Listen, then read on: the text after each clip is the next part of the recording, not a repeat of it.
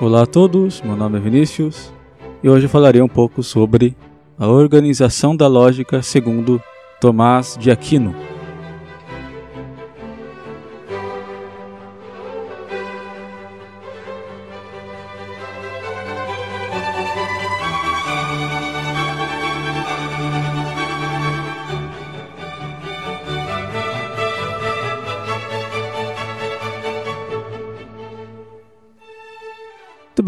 Então no episódio anterior do podcast, eu dei um panorama geral a respeito da lógica aristotélica, que está reunida na obra chamada Organon.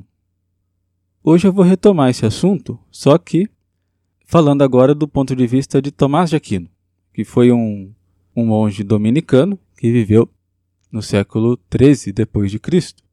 Lembrando que Aristóteles viveu cerca de 400 a.C. As principais obras de Tomás de Aquino são da área de teologia e filosofia, e em um certo período da sua vida, ele vai produzir uma série de comentários a respeito das obras de Aristóteles.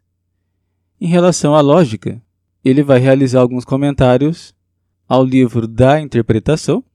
Nesse caso, esse comentário vai permanecer incompleto e também do livro dos Segundos Analíticos. Nesse seu comentário aos Segundos Analíticos, ele faz uma introdução na qual expõe a sua organização da lógica. E é sobre isso que eu falarei nesse podcast. Bom, então, para Tomás de Aquino, a lógica é a arte que dirige os atos da razão, faz proceder nesse ato ou seja, raciocinar, com ordem, com facilidade e sem erros. Então a lógica é a arte da atividade racional, digamos assim. E o ato próprio da razão é o raciocínio. E o raciocínio, por sua vez, poderia dizer que é o discurso organizado pelo qual se avança no conhecimento da verdade. Né? Então, a partir de certas proposições verdadeiras, por força da lógica, eu alcanço outras verdades que decorrem daquelas anteriores. Então, raciocínio é o ato próprio da razão. Mas há outras operações do intelecto. Na verdade, são três as operações da razão. Duas delas foram colocadas pelo próprio Aristóteles, que são a inteligência dos indivisíveis, ou também chamada de simples apreensão, e a segunda, a composição e divisão, ou o juízo. E Tomás de Aquino vai acrescentar uma terceira, que é justamente o raciocínio. Então, repassando essas ideias, o intelecto possui três operações. A primeira operação é a simples apreensão, a segunda é o juízo e a terceira é o raciocínio. Então a gente observa que a primeira operação está ordenada à segunda, e a segunda, por sua vez, está ordenada à terceira. Daí, como a razão possui essas três operações, e a lógica é a arte que dirige esses atos da razão, então a lógica pode ser organizada de acordo com essas três operações. Muito bem, então a primeira operação da razão é a simples apreensão. Através dessa operação, nós concebemos o que uma coisa é, ou capturamos a essência de alguma coisa, por assim dizer. Dito de forma mais simples, a simples apreensão é a atividade elementar do pensamento. É aquela atividade pela qual se apreendem noções simples. Então, por exemplo, é homem, quadrúpede, branco, árvore e assim por diante. O resultado dessa operação é um conceito. Então, conceito é um objeto mental abstrato. E eu posso expressar verbalmente esse conceito através de um termo. Bom, todo conceito possui uma compreensão e uma extensão. A compreensão de um conceito é o conjunto das notas que caracterizam aquele conceito. E a extensão é o conjunto de coisas que são abrangidas por esse dado conceito. Agora, fazendo uma relação com a lógica aristotélica, Tomás de Aquino observa que é no livro das categorias, que é o primeiro livro do órgão, que Aristóteles trata das coisas que pertencem à primeira operação do intelecto. Né? Então, das coisas que são concebidas por uma simples apreensão. Daí, continuando o caminho, os conceitos fornecerão, digamos assim, material para a segunda operação da razão, que é o juízo. Então, no juízo, eu afirmo ou nego algo de alguma coisa. Então, dito de outro modo, eu estabeleço ou não a conveniência entre dois conceitos. Né? Então, por isso que os conceitos são os materiais que eu vou usar no juízo. Então, quando eu faço isso, eu estou formando uma proposição. Então, por exemplo, quando eu digo Sócrates é mortal. Então, tenho aí dois conceitos, né? Sócrates e mortal. E eu estou afirmando, nesse caso, a conveniência entre esses dois conceitos. Então, estou afirmando que há uma conveniência entre o conceito Sócrates e o conceito mortal. Bom, Aristóteles trata das enunciações afirmativas e negativas no livro da interpretação. E, finalmente, os juízos serão componentes da terceira operação da razão, que é o raciocínio. E no raciocínio, a partir de duas ou mais proposições, Lembrando que no caso do silogismo aristotélico, geralmente se utiliza duas proposições, né, que a gente chama de premissas. Então, a partir dessas duas proposições, eu chego a uma terceira proposição, que decorre, logicamente, das anteriores. E Aristóteles trata da terceira operação no livro dos primeiros analíticos e nos segundos analíticos. Também naqueles que é, seguem esses livros, né, que são os tópicos e as refutações sofísticas. Então, nesses livros dos primeiros analíticos para frente, ele trata do silogismo, né? silogismo em geral e das diversas espécies de silogismos e argumentações. Muito bem, então a gente deu um panorama geral das três operações da razão.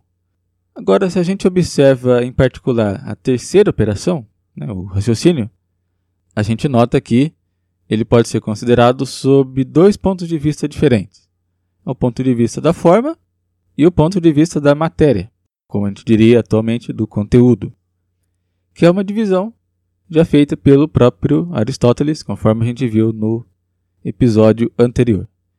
Então Tomás de Aquino retoma essa divisão. Ele vai dizer o seguinte: a certeza do julgamento que se obtém ao termo de um processo resolutivo depende, seja tão somente da forma do silogismo, e é disto que se ocupa o livro dos primeiros analíticos, que tem como objeto o silogismo considerado em si, seja, por outro lado, do fato de que se lida com proposições evidentes por si mesmas e necessárias em sua matéria. E é disto que se ocupa o livro dos segundos analíticos, que trata do silogismo demonstrativo. A lógica escolástica vai consagrar essa divisão, denominando a lógica que trata do, da forma do silogismo de lógica menor e a lógica que trata da matéria do silogismo de lógica maior. Bom, mas a gente pode aprofundar um pouco mais essa divisão fazendo uma distinção entre os diferentes graus de certeza que eu posso alcançar. Então vamos dar uma olhada numa outra citação de Tomás de Aquino. Então ele vai dizer o seguinte: há com efeito um processo da razão que conduz ao necessário, no qual não é possível que haja falsificação da verdade. E é por esse processo que se atinge a certeza da ciência. Há um outro cuja conclusão é verdadeira na maioria dos casos, sem que, todavia, haja necessidade. E há, finalmente, um terceiro em que a razão se afasta da verdade por haver negligenciado algum princípio que seria necessário levar em conta. Muito bem, então a gente vê que ele está dizendo que há um processo, a princípio, da razão que conduz necessariamente a uma verdade. A parte da lógica que estudaria esse primeiro processo seria a lógica judicativa. Fazendo uma correspondência com a lógica aristotélica, a gente estaria dentro dos analíticos. Bom, e como eu chego a uma verdade necessária? Bom, então é preciso que o meu raciocínio satisfaça duas condições essenciais. A primeira é que ele possua uma forma correta, né, uma estrutura correta. E a segunda é que suas premissas sejam verdadeiras. Então a gente poderia também ainda acrescentar um, um, uma terceira exigência, que seria o fato de que ele não apresenta alguma ambiguidade nos seus termos constituintes. Bom, continuando aquela citação, Tomás de Aquino vai dizer também que há um processo que pode conduzir a uma verdade, né, mas que isso não ocorre necessariamente. Esse segundo processo seria estudado pela lógica inventiva. Então, aqui, o grau de certeza, né, digamos assim, das conclusões a que eu chego depende do grau de certeza que eu tenho das premissas. E o correspondente na lógica aristotélica seria o livro dos tópicos, né, que trata do silogismo dialético, cuja finalidade seria produzir uma forte crença ou opinião no meu interlocutor. E Tomás acrescenta também, nesta parte da lógica, né, na lógica inventiva, outras obras de Aristóteles que não estão no órgão, que são a poética e a retórica.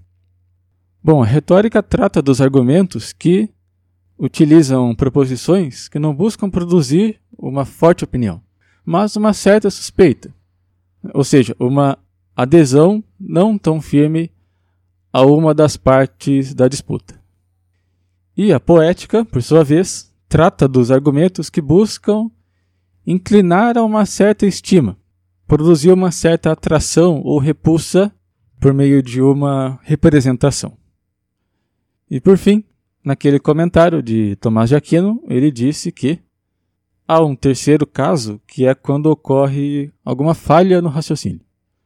Então, essa falha pode ser em virtude da forma do raciocínio, como quando eu concluo algo que não segue das premissas, ou da matéria do raciocínio. Então, por exemplo, quando eu utilizo uma premissa falsa ou utilizo algum termo de forma não unívoca, ou seja, com sentidos diferentes. E esse estudo foi tratado por Aristóteles no livro das Refutações Sofísticas. Muito bem, então por enquanto é isso.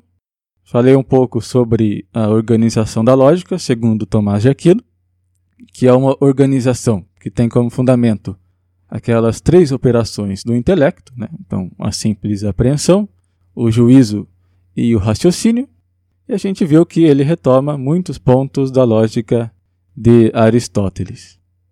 Então, para acompanhar as publicações do nosso projeto, você pode acessar o nosso site, númeroimaginário.wordpress.com, e lá você vai encontrar os links para os nossos podcasts, vídeos e artigos também. Muito obrigado por ouvir o podcast e até o próximo episódio.